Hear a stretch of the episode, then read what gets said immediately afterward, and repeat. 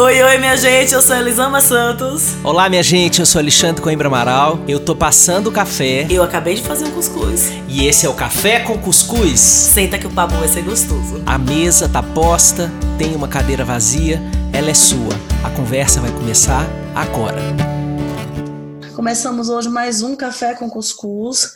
É, antes de iniciar, eu quero te dizer que o episódio da semana passada deu uma atrasada, mas ele foi gravado e a gente liberou aí como deu, se a gente está numa quarentena, cada um de nós está fazendo o melhor que pode, com as possibilidades que tem. Mas nos comprometemos que com atraso ou não, vai sair toda semana um episódio novo. que prazer te rever, meu amigo, que delícia te estar aqui para esse encontro nosso semanal. Olá, meu amor, Elisama, muito obrigado por mais uma oportunidade de conversar com você. Se você quiser conversar sobre física quântica, eu não vou saber o que dizer, mas eu vou querer conversar assim mesmo. sou desse, sou dessa também. O papo com você é sempre maravilhoso, eu sempre vou aceitar. O e dá um hoje... para todo ah. mundo que está nos escutando, as pessoas que estão mandando notícias do que sentem com as coisas que escutam, que fazem tanto sentido para a gente e vão dando a direção desse café com cuscuz, né? Que é um que é uma conversa que obviamente surge na, da organicidade do nosso encontro, do nosso vínculo, mas que é também nutrido pelas impressões das pessoas e pelo que elas acham que a gente precisa sustentar é, ou reforçar nas conversas seguintes, né? Cara, então, agradecer um carinho lindo, né? A gente tá, eu tenho recebido, nossa, carinho maravilhoso, assim, muita gente mandando mensagem, muita gente marcando, escutando, dando print na tela do Spotify, marcando a gente. Nossa, é muito bom, é muito gostoso. Muito, muito bom. É muito e bom. hoje o nosso papo é um papo importantíssimo. Eu quero colocar aqui um sublinhado. Se você está escutando, você, mulher, está escutando esse podcast sozinha, chama o seu companheiro para escutar essa conversa, coloca o telefone no viva voz, coloca, é, se, se guarde aí no seu quarto para a gente poder conversar os quatro, né, nós dois e vocês dois, é, se possível sem as crianças escutarem, é, porque o que a gente gostaria muito é de ter os casais escutando esse episódio, para a gente poder ter uma conversa franca e honesta sobre machismos de quarentena. Nossa, é, é um assunto muito vivo e que precisa muito ser falado nesse momento. Nós sabemos que a quarentena está explicitando formas que antes estavam mais sutilizadas pela distância física, pela é, ocupação pelo trabalho, pelo pouco tempo dentro de casa, mas que agora estão gritando. Né? Os machismos, os patriarcalismos as violências estão gritando dentro das casas em quarentena. Esse é o lado mais grotesco do fique em casa imposto pelo coronavírus. Pessoas que precisam ficar em casa, como todos nós, mas que estão expostas, vulneráveis a agressões de toda sorte. Desde as agressões físicas, passando por agressões sexuais, e também por agressões psicológicas. Nós precisamos validar todos os tipos de violências contra a mulher e contra a criança. A família, ela deixa de ser uma família quando ela passa a ser um lugar em que se permite essas violências, que se permitem essas violências. A família não é mais uma família nesse lugar. A gente precisa reordenar os laços, reorganizar os vínculos, é, recompartilhar as funções quando as pessoas se sentem oprimidas, violentadas. É, e aqui a gente vai falar desde as coisas mais severas até aqueles detalhes tão pequenos de nós dois que são coisas muito grandes para esquecer. Maravilhoso. É, é isso, gente... Em 1973 a gente não escutou até hoje. Maravilhoso. A gente vai falar exatamente desde do, do extremo, do mais triste que está acontecendo, aos pe as pequenas nuances, né? Aos 50 tons de cinza dessa história, né? Aos Sim. Vários, vários nuances que essa história tem. E aí é, eu começo com um dado. Eu fui verificar, corrigir agora o dado, né? Verificar. O Tribunal de Justiça do Rio de Janeiro informou que, informou que nesse período de quarentena as denúncias aumentaram em 50%. As denúncias aumentaram em 50%. A gente tem que levar em consideração que apenas 50% dos cariocas estão em quarentena. Então, Sim. metade dos, dos, cariocas estão em quarentena e as denúncias aumentaram em 50%, né? A gente vê o, o nível de, de do quanto isso é trágico do que está acontecendo. E foram as denúncias. É importante frisar, foram as denúncias, porque a denúncia é tipo o caso de Covid no Brasil. Está totalmente subnotificada. Sim. Sabe, está totalmente subnotificada. Então, assim, quando a gente fala aumentaram 50% das denúncias, a gente pode colocar aí que aumentou 100% a violência. Uhum. Porque a denúncia é muito pequena, diante muita mulher não vai denunciar, porque uma das características da relação abusiva e violenta é o enfraquecimento da sua capacidade de buscar ajuda, né? O enfraquecimento da sua confiança em quem você é, o enfraquecimento da confiança de que você é capaz de viver sem aquele que te violenta.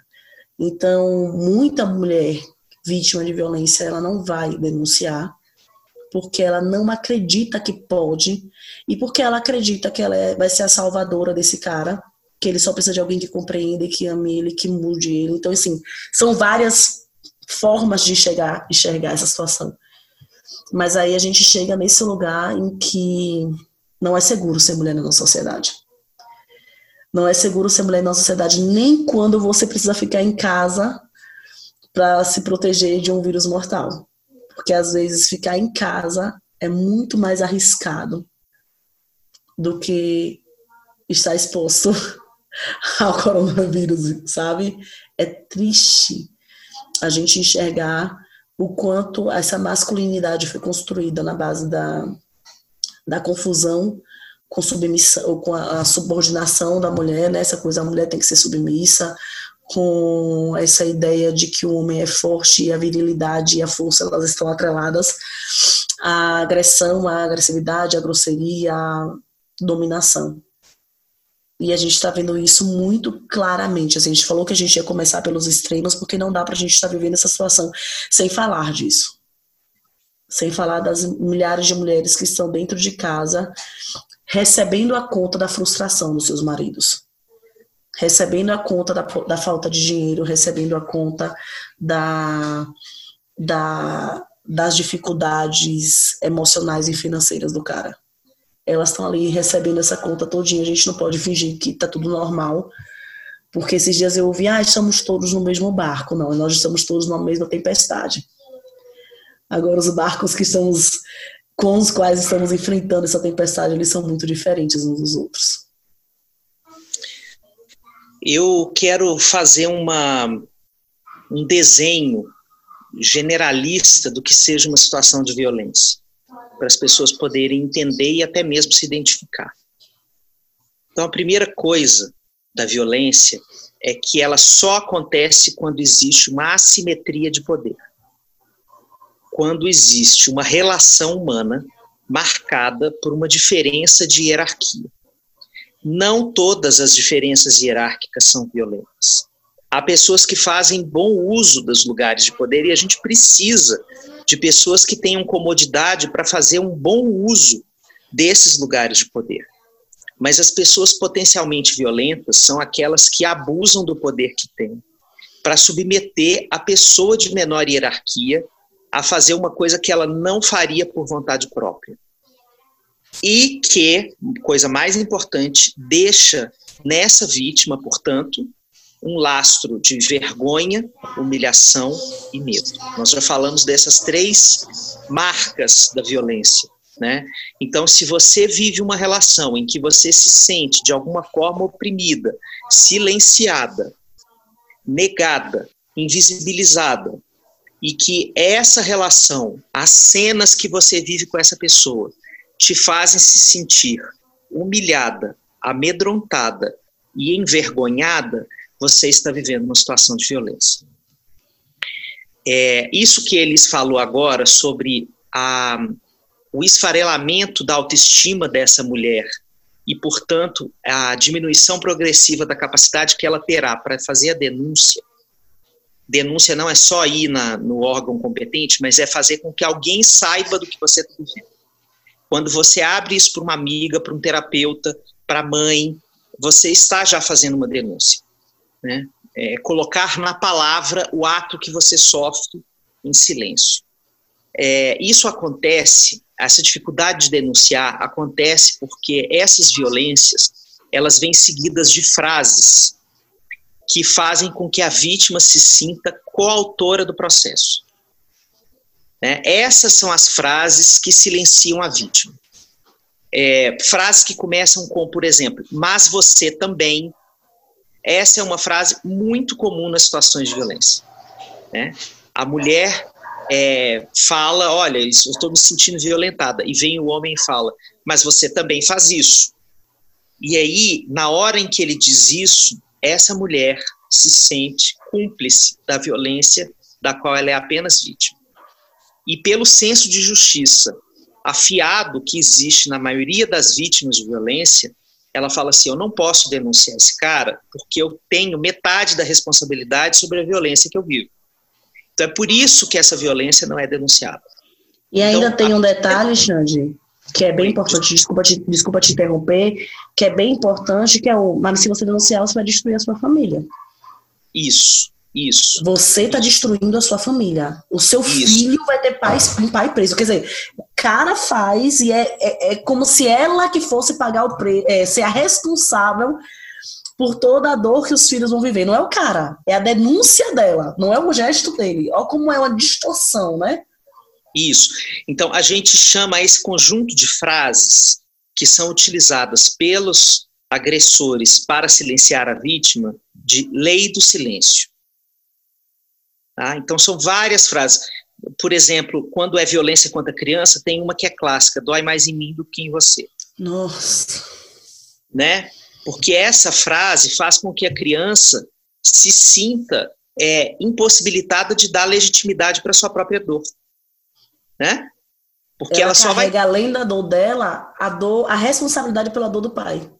Exatamente. Isso é aí. muito triste. É muito triste. Então, é essas frases todas né, essas frases todas que estão que vêm junto como uma, um pacote de violência psicológica, junto com os outros tipos de violência, elas são as frases que silenciam as pessoas. Então, nós estamos falando aqui de todo tipo de violência. A gente pode falar de líderes religiosos e seus fiéis, a gente pode falar de professores e alunos, de chefe empregado, né? Quando o chefe, tem um chefe abusivo e ele chega para você e diz assim: é, se você não está satisfeita com o que você tem, peça demissão, que tem uma fila de desempregados esperando para entrar na sua vaga. Isso também é lei do silêncio. Né? Então, qualquer relação hierárquica que a gente viva na nossa vida e que nos coloca nessa situação de opressão pelo medo, pela vergonha né, e pela humilhação, são situações violentas. Né? Agora, a, é importante a gente pensar que existem alguns medos, algumas humilhações e algumas vergonhas que estão tão normalizadas na nossa sociedade que a gente nem chega a colocar esse nome no que a gente sente. É, por exemplo, as cargas mentais que as mulheres carregam como parte da, da responsabilidade não legitimada, né, como uma responsabilidade invisibilizada de trabalho doméstico, que é a responsabilidade de ser a CEO da casa, de determinar tudo que precisa ser feito, fazer a lista do mercado, definir quem faz o quê, é, mostrar onde estão as coisas, como são os processos, né? O tempo inteiro ser aquela pessoa que orienta, né? Essa é a carga mental. É, a carga mental é um tipo de expressão violenta da nossa sociedade patriarcal que não chega a muitos lares é, a fazer com que as pessoas se sintam envergonhadas, amedrontadas, né? É, raivosas, porque isso está muito normalizado como sendo o papel de uma boa mulher. Totalmente. É, a, quando a gente começou a quarentena e começou aquela chuva de exercícios das escolas, ah, eu, eu fiz um vídeo falando, minha gente, seguinte, as escolas estão mandando bastante exercício, a gente está vivendo um momento de caos, então eu liguei para minha escola e falei, falei com a professora, agradeci, falei que ela era maravilhosa, na época eu não estava fazendo nada da escola, e eu falei, agradeci, liguei para a professora e falei, olha, muito obrigada pelo seu esforço, você está fazendo o máximo e eu não dou conta. Então, Miguel não vai ter os exercícios feitos. Porque nesse momento, o pai e eu não estamos conseguindo organizar isso. E não está na nossa lista de prioridades organizar isso nesse momento. Fiz esse vídeo. E se eu te disser que quase 90% dos comentários foi: Nossa, eu nem sabia que eu podia fazer isso. Eu nem sabia que eu podia cogitar que eu não vou dar conta. Nossa. Tá tão normalizado. Toda a responsabilidade que alguém dá para uma mulher, ela tem que dar conta. Você tem que saber, você tem que conseguir, você tem que fazer sem carregar o peso do mundo nas costas, sorrindo e sendo uma boa menina. Isso é tão normalizado, é tão a forma que a gente foi educada, que a gente não cogita, Xande. Não dá conta. Não cogita. Cara, não passava na cabeça delas a possibilidade de falar, eu não vou fazer. Sabe? A possibilidade de falar, eu não vou fazer, não passava na cabeça delas. Porque vem essa naturalização de que você, não, mas é porque você sabe fazer as coisas, não, mas é porque você dá conta, não, mas é porque é a responsabilidade da mulher. A responsabilidade da mulher, a gente cresceu ouvindo que a mulher sabe edifica a casa, meu amor. O que a mulher sabe? A mulher submissa, é a mulher que, que, que faz o que o marido quer na hora que ele quer, que faz o que a sociedade manda na hora que ela manda. A mulher que finge que ela não existe. Foi essa mulher que a gente foi treinada para ser e que mais porretona que você seja, sabe? Ah, mas eu sou uma grande empresária, mas eu não faço nada de casa. Você carrega o mundo nas costas. Que, quem delega para todo mundo que faz por você é você. O marido já está pagando as empregadas, é ele que paga, ele, ele que paga as empregadas. Como se você se essa mulher, que tem muita condição, que é a exceção da exceção na regra brasileira, na, na situação brasileira, não tivesse o desgaste de ter que pensar em tudo de alguma forma. E a gente, você tira para a realidade da mulher brasileira, em um momento de quarentena em que a nossa rede de apoio foi retirada, a rede de apoio gratuita, a rede de apoio paga, foi tudo retirado. Agora é a gente com a gente mesmo. E que essa mulher que tinha a escola, que tinha a, a pessoa que a diarista que vinha duas vezes na semana, a avó, cuidava da criança, a avó, porque é lógico que é outra mulher, ela não tem mais ninguém. E ela achou que aquelas pessoas cumpriam a função que era dela. Então, ela vai assumir essa função. Não é a função dos moradores da casa, não é a função nossa, é uma função sua. Marido ajuda, ajuda um cacete, meu amor. Ele faz a parte dele. Ele faz a parte dele. Ah, mas é, meu marido não consegue limpar a casa. Eu tive uma conversa com o Isaac há um tempo falando sobre limpar a casa, porque ele limpa num ritmo muito diferente do meu. E aí falou, ah, mas é porque você sabe fazer rápido. você tá rindo, né? Dificilmente Qualquer semelhança é mera coincidência. e aí eu expliquei ele, amor, deixa eu te explicar uma coisa. Sabe como é que eu fui educada? A minha mãe passava, eu acabava o exercício da escola, fazia, mãe, eu posso brincar? Ela passava o dedo nos móveis se tivesse uma sujeira, você não acabou, você não limpou o que eu falei para você limpar. Você vai brincar depois que você lavar o banheiro. Então, o que é que você faz? Lava o banheiro na velocidade do MacGyver, do T-Flash, para você ter mais tempo de brincar. Então, a menina, ah, mas ela dá conta da casa, ela arruma as coisas. Porque a gente foi treinada para isso. A gente foi treinada para passar o dedo nos móveis. A minha mãe, Xande, a minha mãe é uma mulher, nós estamos em 2020, estou quase perdendo o, que ano que a gente está. Se a minha mãe vê o meu marido com a camisa amassada, ela olha para mim e fala: Filha, que vergonha, o que é que vão falar de você? Falar de mim do que amanhã? Da camisa dele. Como assim da camisa dele? O que é que eu tenho a ver? Um homem de 42 anos de idade, eu vou cuidar da camisa dele? Eu não tô passando das crianças, vou passar de, de, marmanjo velho dele, tem que incomodado ele passe, sabe? Mas é isso, foi essa educação que a gente recebeu, cara. De que além de ser a responsável por tudo, eu tenho que estar atenta a camisa que meu marido. Eu lembro que tinha um cara que eu conhecia quando era criança, da igreja, que ele tinha bafo, ele tinha um hálito terrível. E o papo não era sobre a higiene do cara, como é que a mulher deixa ele ter um bafo desse? Como é que. tipo assim, ela que vai pegar a boca do marmanjo e escovar a boquinha dele, do bonito, comprar o Listerine? Sabe? Tipo assim, de onde a gente tirou isso? De que ela olha o lugar desse homem mais sendo mais um filho. E aí eu volto para a mulherada e falar, ah, mas o, o, de 36 anos, o de 40 anos aqui de casa me dá muito mais trabalho. A gente não enxerga que não, ele não é seu filho, amor. Você não tem que tratar o homem como filho. Você não tem que treinar o teu marido para fazer todas as coisas, sabe? YouTube, eu falei com, com o Isaac uma vez ele ia fazer uma comida. Como é que eu faço? Falei, não tenho como te ensinar agora, eu tô ocupado com outra coisa. Ah, mas eu não sei fazer. YouTube ensina até a montar avião. YouTube tem tutorial para como construir um avião. Tem aí como fazer uma carne ensopada. Tem aí como preparar o arroz. Vamos procurar, né? Vamos procurar. É, então, assim, você deixar. Não, aprenda aí. Se vira aí, porque eu não tenho a responsabilidade. Mas para eu conseguir falar, tá tudo bem, faça aí, eu não, tô, não sou a responsável pela sua roupa, o cabelo dos a roupa dos meninos sem passar ferro mesmo, porque eu não tenho paciência para isso, o marido não sabe passar, eu também não, e acabou. Para eu aceitar isso, eu tenho que estar muito firme que não é o meu papel, que eu não tenho obrigação.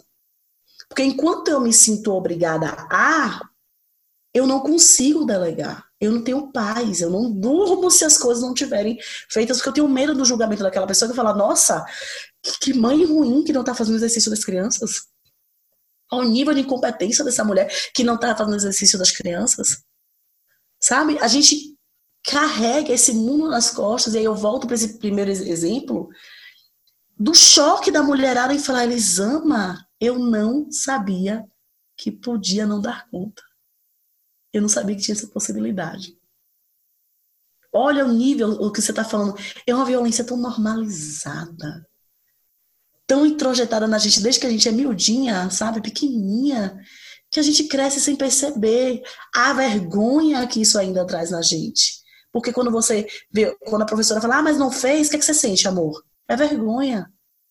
Você fica envergonhada por algo que nem da obrigação que o senhor te falou, sabe o que você está falando. É, é vergonha por, por essa relação abusiva que a sociedade tem com você. Que esse machismo, esse patriarcado te colocou nesse lugar, sabe? Isso. Então, nessa, nossa, assim, vou falar um palavrão aqui, por favor, retirem as crianças da sala, como dizia Zé Não sei se ele ainda fala isso, mas eu adorava quando ele falava assim: tire as crianças da sala. Puta que pariu! Não tem jeito melhor de falar sobre isso do que o jeito que Elisama falou agora. Pronto. É, essa, essa hierarquia que eu falei que pode ser opressiva, ela pode ser também uma hierarquia de uma cultura. Então, no lugar mais hierárquico dessa relação está a cultura patriarcal brasileira, a cultura familiar brasileira, e no lugar de menor hierarquia, como vítimas estão as mulheres mães, esposas, que vão constituir as suas famílias. Estão submetidas a essa cultura violenta para a construção de uma família saudável do ponto de vista das mulheres. Porque pode ser, inclusive, que os homens ainda se sintam dentro de uma estrutura saudável olhando para tudo isso. Porque a capacidade que nós homens temos de invisibilizarmos as dores das mulheres é impressionante. É impressionante, porque se vocês, mulheres, foram educadas para aceitar é, apenas a perfeição como meta, nós fomos treinados para termos privilégios e para é, não é, abrirmos mão desses privilégios. Então, na hora, está é, aí a receita do choque conjugal, porque na hora que a mulher se empodera, ela chega para o cara e fala assim: olha, vamos rever privilégios aqui, porque nós precisamos recontextualizar a hierarquia da nossa relação e as condutas mais cotidianas da nossa vida. E aí bate nesse lugar do homem de rejeitar a perda do privilégio. E aí ele se eriça todo, feito um porco espinho, e começa a soltar na mulher as razões pelas quais ele não pode perder os privilégios. Ah, mas sou eu que coloco o dinheiro, mas eu tenho que trabalhar, eu não posso acordar para te ajudar, aspas, a amamentar o nosso filho, né? não posso segurar o nosso filho para um processo de desmame gentil, porque é, eu não tenho condição de perder o sono e depois eu não consigo raciocinar no meu dia de trabalho. E isso vai me colocar em posição vulnerável. Ah, mas eu não posso lavar essa louça aqui agora, porque eu tenho uma reunião, um call, né, uma, porque reuniões agora na época do não mais reuniões, Elisama Santos, videoconferência com pobre. Aqui a gente não faz. É, a gente faz call. Então eu não posso eu call agora. É, eu não posso lavar louça, eu não posso arrumar, eu não posso cuidar da criança, eu não posso, eu não posso, eu não posso. Então, é, é muito fácil para nós, homens, dizer eu não posso como um sentenciamento final do diálogo. E nós, a, a nossa dignificação como seres humanos, relacionais e éticos, como é que a gente constrói dignidade no casamento? Quando a gente se dá conta desses micromachismos cotidianos. É deixar de dizer eu não posso para passar a se perguntar como passarei a poder. Putz, Xande, que maravilha. É Como isso que agrega dignidade. Como é o que eu preciso fazer de alteração na minha vida para que eu possa fazer o que é necessário nesse momento da quarentena. Eu vou precisar conversar com meu chefe, eu vou precisar fazer novos acordos de horários de trabalho, eu vou precisar conversar com os meus pares da mesma hierarquia que eu tenho na empresa e perguntar para eles: vocês também estão vivendo coisas assim? É, como é que estão a, os casamentos de vocês? Vocês sentem que as mulheres de vocês estão sobrecarregadas nessa quarentena? Se elas também trabalham, por que, que nós vamos ter o privilégio de não sermos incomodados nos nossos horários, nas nossas calls, sendo que elas vão ter que novamente abrir mão da função profissional em detrimento é, da função doméstica e de criação de filhos. Né? Por, que, por que não discutir isso como uma pauta importante da reorganização dos espaços de trabalho na quarentena? Isso Agora, agrega. Como é que discute isso? Se eles acham que a construção de quem eles são impede esse tipo de, de discussão. Porque eu vi gente postando no Facebook e Instagram é, logo no começo da quarentena, a quarentena tem me obrigado a conhecer, a conversar com a minha mulher. É, ela até que é legal. E a galera colocou embaixo, que engraçado. Se você... Misericórdia. Oi, sabe? Assim, como que é essa, esse homem que acha que é, esse, é isso que essa sociedade espera dele e que acha graça numa piada que, nossa, tendo que ficar com a minha mulher, tendo que conversar com a minha mulher, ela até que é legal. É, como que esse homem vai sair desse lugar para enxergar que existe uma responsabilidade que é dele e que ele precisa assumir essa responsabilidade porque ele não é o ajudante da mulher. Porque é, a, a, construção da nossa identidade enquanto mulheres e homens dentro da sociedade, ela faz com que a gente realmente acredite que mulheres são feitas para isso. Ah, mas é difícil para mim, como se fosse fácil para gente, mulher. Porque existe muito essa essa, res, essa resposta do ah, mas é difícil para mim. Há um tempo, a Isaac e eu tivemos uma conversa por conta do ah, amor, mas eu não olhei, que foi a história que eu falei do, do pó. Ah, amor, mas é porque eu não vi.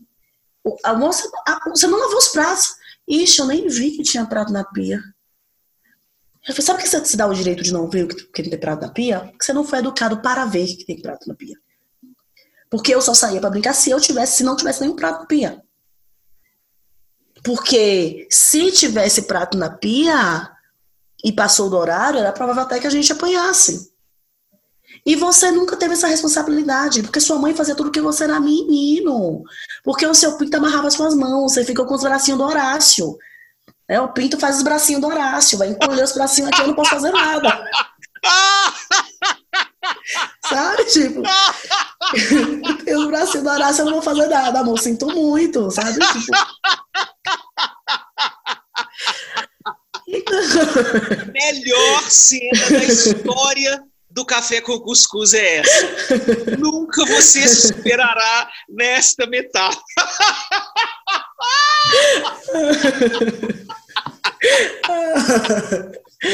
assim, sabe? Tipo, eu falei, estica o bracinho, amor.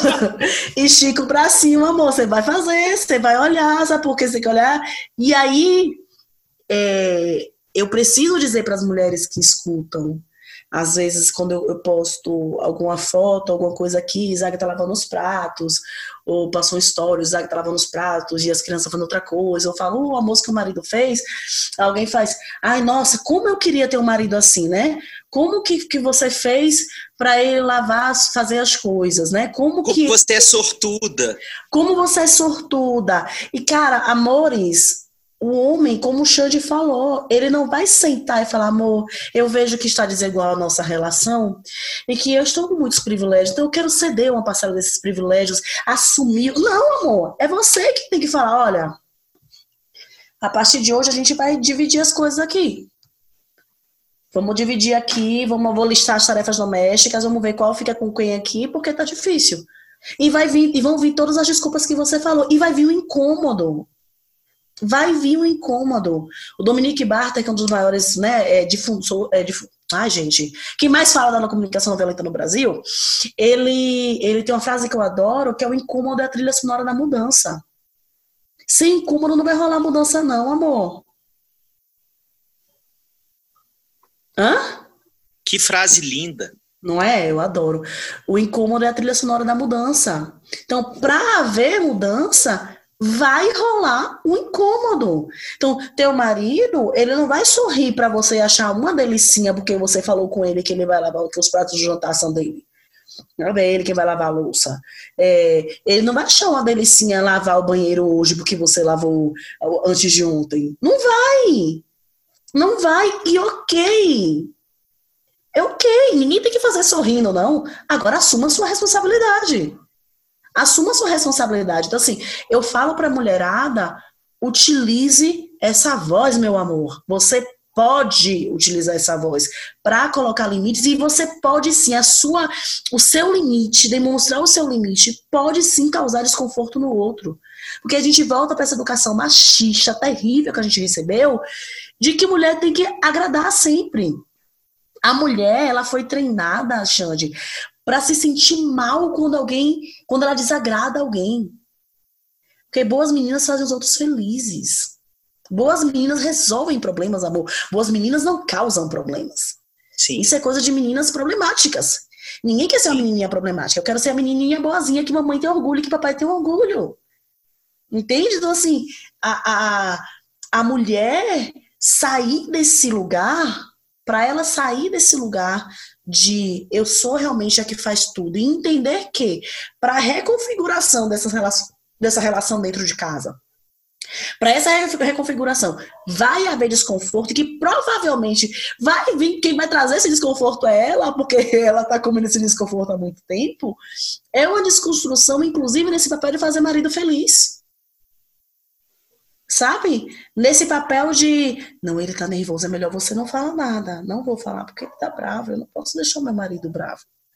Que é, inclusive, uma das ferramentas de autodefesa do homem, do machismo. Ele vê que ele tá errado, daí ele fica bravinho. Tipo, não venha conversar comigo, não, é porque não, acabou, e é porque isso, e, ah, pronto, e aí ela já encolhe. Encolhe. É um exercício, foi um exercício enorme aqui em casa, às vezes ainda é, de falar, amor, amor, amor, você errou e você tá bravo pra gente não discutir sobre isso. Não vou recuar. Não vou recuar. Nós vamos conversar sobre esse assunto. E aí, às vezes, às vezes ele para e faz, ok, tô, tô fazendo isso de novo, né? Tá, tá fazendo isso de novo. E aí ele vai, se afasta, respira, a gente sempre conversa. Sabe? De reconhecer. E aí é importante falar que não é porque ele é bonzinho ou ele é ruinzinho. É que houve uma estrutura é, social que colocou a gente nesse lugar e que a gente vai junto tentar desconstruir essa estrutura dentro da nossa família. Então, quando ele age de forma machista, não é porque ele é um escroto filho da puta comigo, sabe? É porque, ok, existe. Quer dizer, pode ser, né? Tem homem que é. Mas na minha relação eu sei que não é. Eu sei que é a reprodução de, um, de uma estrutura que você tá com ele e fala, amor, você está sendo extremamente machista nesse momento. Você está agindo assim, assim, assim. Vamos conversar? Vamos Sim. buscar uma outra forma de, e, resolver E respondendo a sua pergunta sobre como a gente leva, nós homens, levamos isso para o ambiente do trabalho, vou dar algumas sugestões. Primeiro, escolha alguém do seu ambiente de trabalho que você acha que tem uma portinha aberta para escutar esse tipo de questionamento sobre os privilégios do homem é, nos tempos de quarentena. Para contar o que tem acontecido na sua casa, as coisas que a sua companheira tem dito, escolha uma pessoa, comece a conversar com ela e peça para esse cara é, fazer a mesma coisa. Começar a escolher, cada um vai escolhendo uma pessoa para conversar, para é, construir um sentido de coletividade dentro daquele ambiente de trabalho, é, para questionar é, a relação do trabalho masculino versus a relação do trabalho virtualizado feminino em tempos de quarentena. Esse tipo de questionamento precisa partir dos homens dentro do ambiente de trabalho, porque ainda são majoritariamente os homens que ocupam lugares de poder nas organizações. Então, esses homens que precisam ser sensibilizados para pensar nas necessidades que as mulheres, e sobretudo as mulheres mães, precisam ter de garantias. Né? Às vezes é uma palavra, é uma frase que um chefe pode dizer para uma mãe e falar assim: Olha, eu compreendo o tipo de pressão que você está vivendo. Tem alguma coisa que nós podemos fazer para te ajudar? Né? Assim, uma frase dessa muda o panorama de uma mãe profissional em home office. Né? Nossa. E essa frase. Hã? Não, concordando, nossa, é isso. É, e essa frase pode nascer de você, de você, homem que está me escutando, que pode ser o início de um trabalho de formiguinha dentro de uma organização mais conservadora, mas que ali no seu núcleo, ali no seu é, setor, pode construir uma bolha até dentro de uma organização mais conservadora, para que entre vocês na equipe vocês possam abraçar com mais empatia, com mais respeito, com mais dignidade as mulheres mães que fazem parte da equipe que so, certamente estão mais sobrecarregadas, mais amedrontadas de perder o trabalho do que vocês. E é assim que a gente começa a transformar o mundo. Né? É, né, se a gente olha para a quantidade que a gente ainda tem que subir da montanha para transformar uma sociedade patriarcal, a gente senta e deita na cama e fala: morri, não tem nada para ser feito. Né? É, mas a cada micro passo que a gente dá, a gente pode é, construir mais esperança de que a gente tem uma sociedade diferente. Enquanto esse ainda não é o panorama, a gente precisa ter estratégia, ou seja, não gastar uma fala que ainda é contracultural com aquelas pessoas que você sente que não tem a menor abertura para escutar uma coisa dessa. Sobretudo dentro da empresa, porque você, homem, inclusive, pode se queimar se você disser uma fala assim muito desconstruidona num momento em que você está sendo muito pressionado, com um cara, é, com um chefe que não tem a menor condição de, de escutar uma coisa dessa nesse momento, então a gente precisa ser mais estratégico. Então, se aliar ao sofrimento feminino, se aliar à nossa, é, ao nosso desejo de dignificarmos a nossa existência. Porque quando nós olhamos para essas assimetrias de gênero na sociedade, nós nos transformamos em pessoas mais dignas. Então, é você se aliar à sua necessidade de dignificar a sua própria existência. E, em cima disso, construir a estratégia, porque nós, homens, fomos criados para sermos estratégicos. Então, use isso agora, a seu favor e a favor das mulheres. Sim, e aí é uma coisa que eu peço encarecidamente aos caras que estão nos ouvindo: não ria de piada machista. Não ria. Não colabora com isso nos grupos. Não colabora com, ah, conheci minha mulher. Nossa, tem três dias. A quarentena tá aqui, eu tive que conversar com mulher, que legal. Ah, não colabora, não distribui essa coisa. Sabe o que eu aprendi a fazer quando eu escuto esse tipo de piada machista, racista, homofóbica? Eu paro pra pessoa e pergunto, não entendi, você me explica? E fico esperando. Porque é meio bizarro, assim, a pessoa fala, não, é que... Não, pô, Não, é que eu não entendi mesmo. Você me explica. Ninguém vai conseguir explicar o próprio machismo, o próprio racismo, o próprio. Não vai explicar. Não vai explicar. Eu não bato mais boca, eu não humilho, não... que eu já, já teve a sorte de falar, ah, você bate. Não, hoje eu não faço nada disso. Putz, não entendi, você me explica? Que aí a pessoa fica sem graça, sabe? Ela para e ela enxerga. Ela consegue enxergar. Que não tem graça naquilo que ela falou. Então, assim, se você não tem coragem de falar que, cara, você está sendo babaca machista, sua mulher merece mais respeito que isso que você está falando, só pede para ele. Eu não entendi, cara. Você explica para mim? Pronto. Assim, só não fica calado. Só não fica calado porque você está contribuindo para uma estrutura que ela mata. Ela pode não estar tá matando aí na tua casa, mas é uma estrutura que mata. Nós começamos esse programa, esse podcast hoje, falando que as denúncias aumentaram 50% agora na quarentena. Ela mata, ela machuca, ela fere, ela adoece. Não é uma piadinha. Não é um comportamento isolado. É uma estrutura que ela é sustentada inclusive pelas piadinhas. As piadinhas, elas são só uma pequena demonstração de um, um pensamento coletivo, e como a gente falou, é um pensamento que mata. É um pensamento que mata. Então, quando você começa a questionar isso, é inclusive mais fácil você começar a olhar para o teu papel dentro da tua casa. Você parar de achar que a tua mulher está dando chilique que ela reclama demais. Amor, ok, ela reclama demais. Você já parou para escutar as reclamações dela? Se ela tem que te pedir todo dia a mesma coisa, será que o problema tá nela que tem que pedir ou em você que nunca faz? Em quem é que tá a situação? Quem é que tem que mudar na história? Porque quando você fala, ah, mas a poxa, ela reclama demais, ela pede coisa demais, você tá querendo que ela dê conta de tudo sozinha, que ela seja a mamãe. Só que você não casou com a mamãe. Não é essa a função de nenhuma mulher ser a sua mamãe. A sua mamãe não deveria ter agido assim, que te pariu. Você imagina a mulher. Então, assim, nós precisamos entender. Eu já eu pergunto para os pais várias vezes: qual foi a última vez que ela estava sentada e você estava andando pela casa? Qual foi a última vez que você observou quantas vezes a tua mulher senta num dia? Observe, você, cara que está me escutando agora, você, homem que está me escutando. Nas próximas 24 horas, 24 horas, observe, anote quantas vezes ela sentou.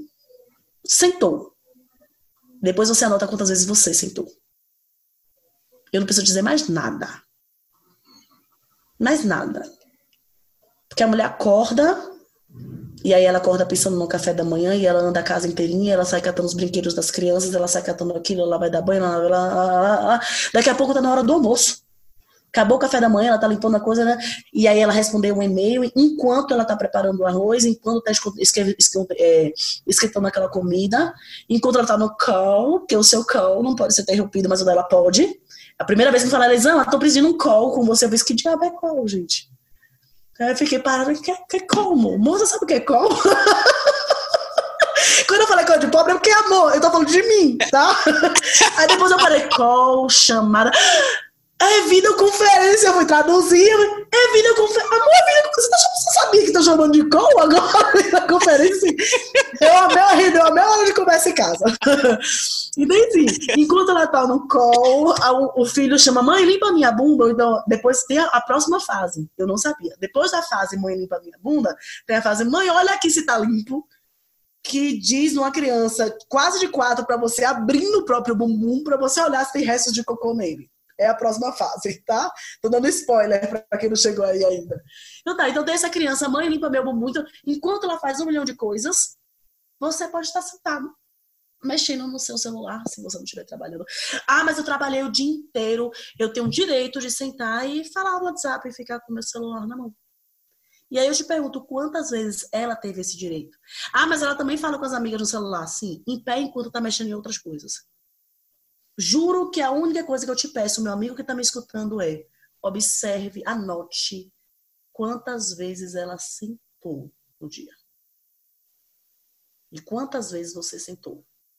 Quantas vezes você estava sentado e ela estava andando pela casa, cuidando de coisas que você nem enxerga.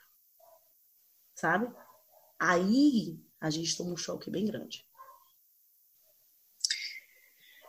Ai, como é bom te escutar. Eu quero dizer agora para os homens uma coisa importante sobre o processo de mudança nos homens. É, as mulheres, como Elisama já disse aí muito bem, não foi nessa última fala, mas foi na penúltima, se não me engano, é, foram educadas para a perfeição. Né? E isso é uma grande chaga que elas levam a vida toda porque elas se sentem imperfeitas, incompletas e frustradas com a própria performance na vida o tempo inteiro. Nós não fomos criados para sermos prefeitos, nós fomos criados para sermos corajosos. É, e isso é uma diferença brutal na educação de gênero. Sabe o que, que faz a educação para coragem? É, quando você erra, basta que você continue tentando. Basta que você seja persistente. É, e aí, sabe o que, que acontece quando a gente está procurando se transformar e recebe uma crítica é, de uma companheira sobre uma atitude que a gente teve, que ela pontuou, que a gente ainda, por exemplo, não consegue entender que é um micromachismo cotidiano, a gente começa a questionar a necessidade de mudar, porque nós estamos sendo perseverantes, porque nós estamos naquele é, fluxo de coragem que nós aprendemos a ter como processo de desenvolvimento. Mas eu estou melhor do que ontem, mas eu fiz mais do que na semana passada, mas eu catei duas vezes o lixo essa semana. Então, esse tipo de fala, ele vem é, desta construção histórica da nossa vida, de sermos ovacionados pelo nosso esforço. E as mulheres mal eram reconhecidas quando buscavam a perfeição.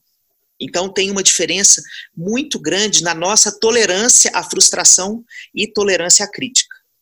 Então, quando nós somos criticados, nós entramos numa ira pelo simples fato de não termos sido acostumados a este tipo de crítica, sobretudo em relação a tudo que é doméstico.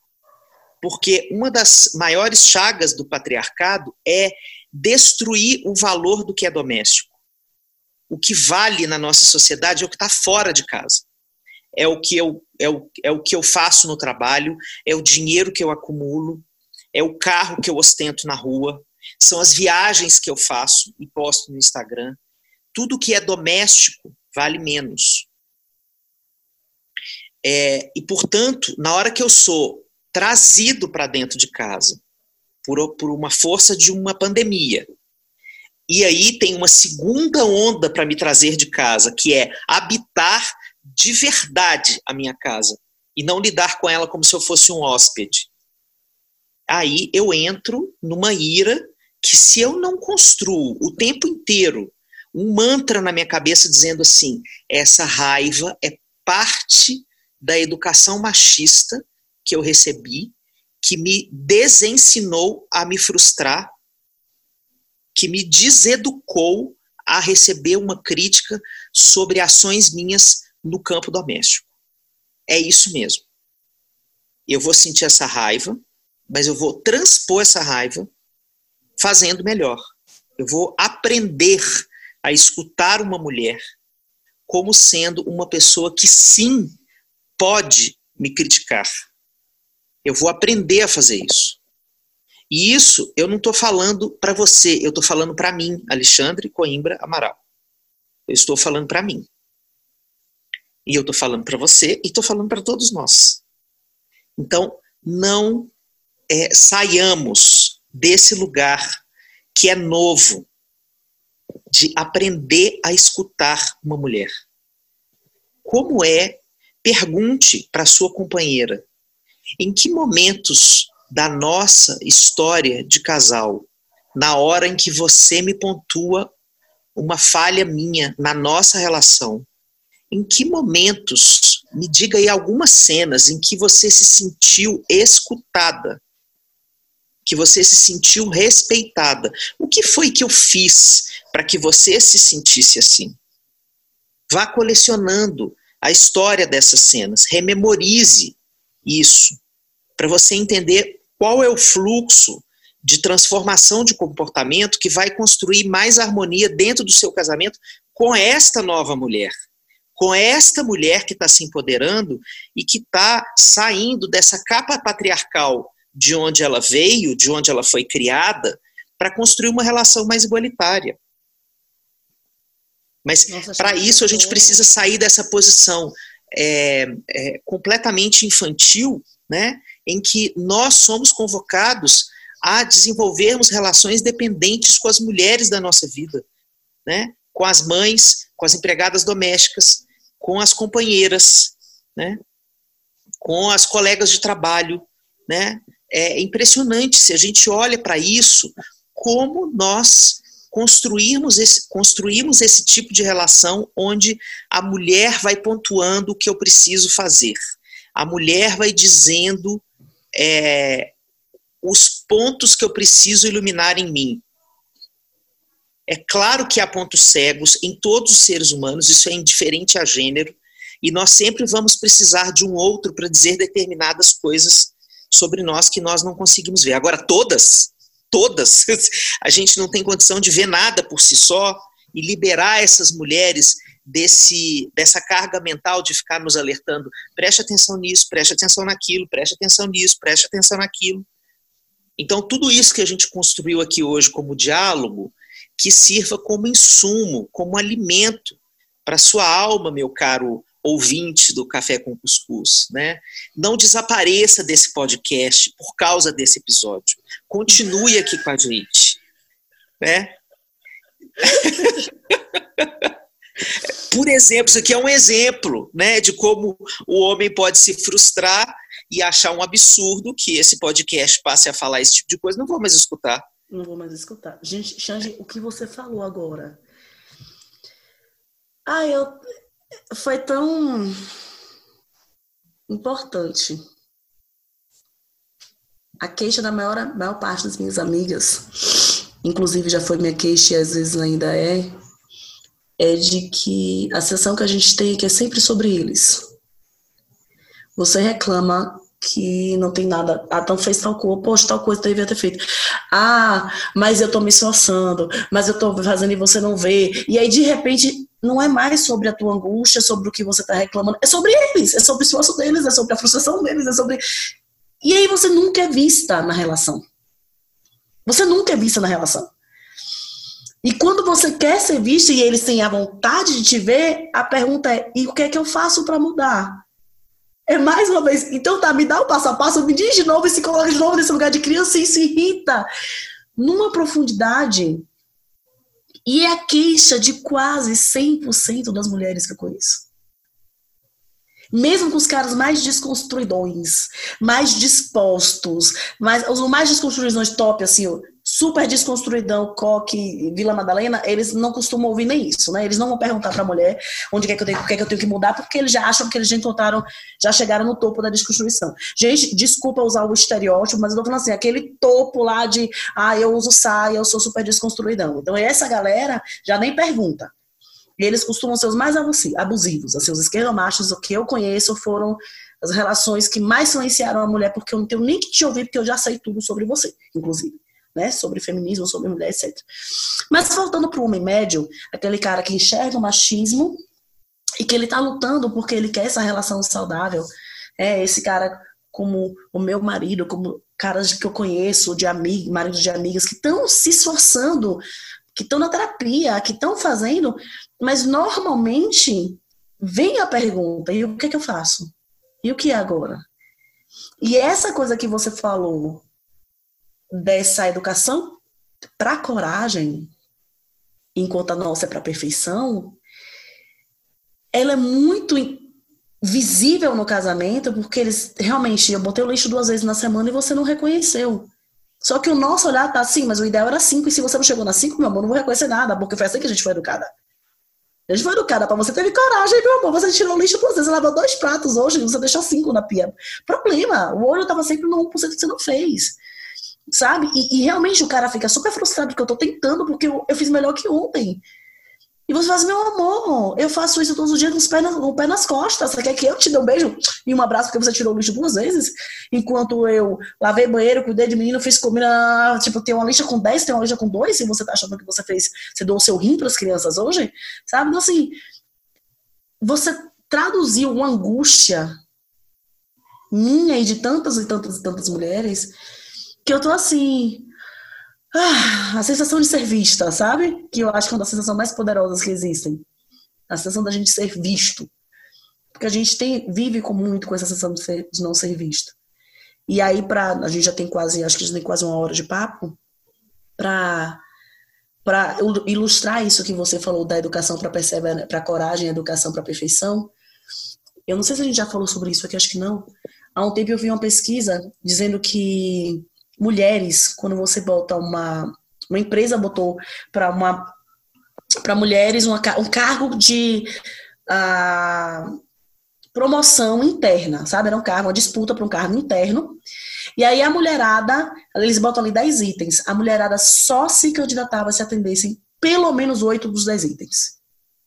A grande maioria das mulheres que se candidatavam atendia 10 dos 10. 10 dos 10. Tinha cara que mandava currículo que não tinha atendido nenhum dos 10. Nenhum. Tipo, a mulherada só mandava quando atendia 10 dos 10. Pelo menos 8 dos 10. Tinha cara que já atendia 2 e mandava o currículo.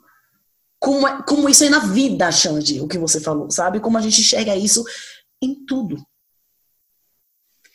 E o que, que é mais possível da gente pensar como esperança para esse mundo é, que aparece tão mais nos seus avessos, né, na quarentena, é que para os homens também é importante essa relação afetiva. É, que, por exemplo, quando eu escuto os homens no grupo terapêutico de homens, né, que eu faço a cada 15 dias, agora virtualmente, era em São Paulo, presencial, agora é no planeta todo, tem sim, vários países participando, uma alegria é, muitos homens vêm contar, é, primeiro, das relações que eles já perderam por não se alertarem para isso. É, e quando a gente começa a conversar entre a gente, para entender as nossas dificuldades de gênero, a gente passa a escutar melhor as mulheres. Então, para mim, a coisa que mais constrói esperança na possibilidade de transformação de gênero, não é só as mulheres falarem né, a, a, nos seus ativismos, tanto os ativismos mais coletivos quanto nos microativismos, mas é nós conversarmos. Porque quando a gente conversa com outro homem e pergunta o que ele está vivendo, e se ele diz, na minha casa, a minha mulher diz a mesma coisa, é, nós temos duas saídas. Ou eu digo, nossa, as duas mulheres são umas chatas mesmo. Né? Ou eu uso essa interseção entre as histórias para dizer, cara, nós provavelmente estaremos aqui é, em uma situação muito parecida de uma invisibilidade feminina. O que, que será que a gente não está conseguindo ver do que elas estão nos dizendo? Por exemplo, quando eu te conto a minha história, o que que você acha? Pode ser que seja mais fácil para você ver o que eu não consigo ver na minha história e eu tento fazer o contrário com você. Escolha um amigo, uma pessoa íntima com quem você tem confiança para abrir esse tipo de coisa. E passe a exercitar um diálogo sobre as crises conjugais que não caia nessa armadilha fácil e permitida pelo patriarcado de chamar a mulher de louca, de chata. É, e volte para você a pergunta: o que será que eu estou fazendo? O que será que nós estamos fazendo para construirmos histórias tão, tão parecidas? O binômio mais comum dos casamentos da mulher que se empodera com o homem desconstruído é assim: a mulher vira a chata cobradora E o homem é aquele cara que fala assim: nossa, mas você precisa aprender a ser mais leve. Esse é o binômio clássico do casal desconstruidão. Né? A mulher está dizendo: olha, olha, olha, olha o verbo, olha, olha, abra os olhos, abra os olhos que foram ensinados a ficarem fechados para uma parte do mundo. Abra os olhos para o doméstico, abra os olhos para as assimetrias de poder, abra os olhos para você mesmo. É, é e a leveza só pode existir em você porque ela é privilégio masculino. Quando você diz você precisa ser mais leve, eu te devolvo com a seguinte pergunta: o que você pode fazer dentro de casa para que a leveza passe a habitar esse corpo aqui e não só o seu? Caraca. É isso que dá esperança. Não precisa nem falar mais nada, gente. Eu acho que a gente já pode. Posso só deixar um beijo pra galera.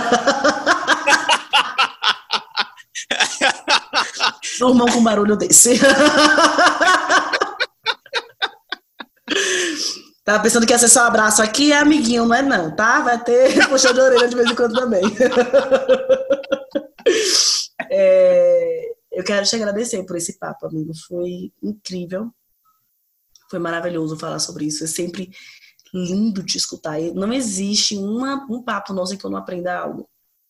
Muito, muito obrigada. Assim, esse especificamente foi um papo é, muito esclarecedor de muita coisa nas relações. Muito, muito, muito obrigada. E eu quero agradecer quem está escutando a gente. Quero pedir que você escute e que você encaminhe esse podcast para outras pessoas. Esse episódio especificamente, assim, os outros são maravilhosos, vou deixar parte, mas esse especificamente, ele tem uma importância imensa. Essa discussão que a gente teve aqui, ela tem importância muito grande, sobretudo nesse momento que estamos vivendo. Então, você, mulher, que não, não deu para chamar o marido na hora, pois escuta de novo, sabe? Coloca aí para passar na televisão de casa, no som mais alto que você puder. Vamos conversar, vamos botar para ouvir, vamos falar sobre isso. E você, homem, envie para pelo menos um amigo seu, cara. Um. Um amigo seu, porque você não pode ser tão, só ter brother que você fala sobre futebol, não, cara. Você tem que ter outro assunto. Envia esse daqui que você acabou de escutar aqui para pelo menos um amigo seu. Eu tô falando, nem pedi para você botar no grupo. Nem pedi pra você botar no grupo logo depois da piada machista ridícula que algum amigo colocou. Tô pedindo pra te botar no privado. Olha só, tô sendo legal. Manda para pelo menos um amigo seu. Porque a gente precisa fomentar essa discussão na nossa sociedade. Por nós, pelas nossas relações, porque o machismo aprisiona não só a mulher, aprisiona vocês também. Mata mulheres, mas também aprisiona vocês. Como para os nossos filhos para esse mundo que a gente está construindo, que a gente está desenhando agora. É isso, obrigada, amigo. Obrigada a você. É, é, eu digo que a conversa com você, ela me faz é, pensar e sentir melhor. Eu sinto que as coisas que eu consigo dizer quando eu estou conversando com você, elas ganham uma fluidez muito inédita. Então, é, eu, eu acho que o bom diálogo é esse, né? Quando você se sente transformado pela real presença do outro. Então, a sua presença é, transforma a minha forma de dizer as coisas que eu poderia dizer já antecipadamente ou sozinho, né? Mas é, é, não é mais do que um complemento. É uma transformação da forma de pensar. É uma transformação que a palavra em mim ganha quando eu te escuto. Então, muito obrigado. É, esse podcast está assinado como um compromisso nosso até 2085. É, todas as semanas estaremos aqui juntos. É, e uma última coisa: se você, mulher que nos escuta, está vivendo algum nível grave de violência, não sabe o que fazer com isso, pode me escrever que eu te encaminho. É, pode me escrever no Instagram, eu te encaminho é, para terapeutas, instituições. Eu faço isso com o maior prazer. Pode me escrever também. Pode me escrever também. E, e deixar muito claro para todo mundo aqui que a experiência que o Café com Cuscuz é, tem construído né, de abrir possibilidades de diálogo de todos os tipos de pessoas, em todas as camadas sociais do Brasil, conosco, é o nosso maior objetivo. Então, faça dele o diálogo com quem você quiser, retorne para nós com as impressões do diálogo que você escutou, para que a gente possa entender cada vez mais quem são vocês que nos escutam, o que faz sentido para vocês, a direção que nós precisamos construir, porque um podcast é um organismo vivo, que vai sendo tecido pelas linhas do encontro com quem escuta. Então sejam muito bem-vindas e bem-vindos. É, semana que vem tem mais café com cuscuz. Estejam vocês todos muito bem, em saúde, guardados em casa, protegidos dos desgovernos da nossa vida é, e aliados às pessoas que vocês mais amam. Busquem apoio para sustentar essa quarentena, porque não está fácil para ninguém. Semana que vem a gente volta com mais papo sobre esse momento tão avassalador da vida de todos nós. Beijo gigante e a gente se vê daqui a alguns dias. Obrigada, Elisama. Beijo. Até mais. Tchau, Beijo. tchau.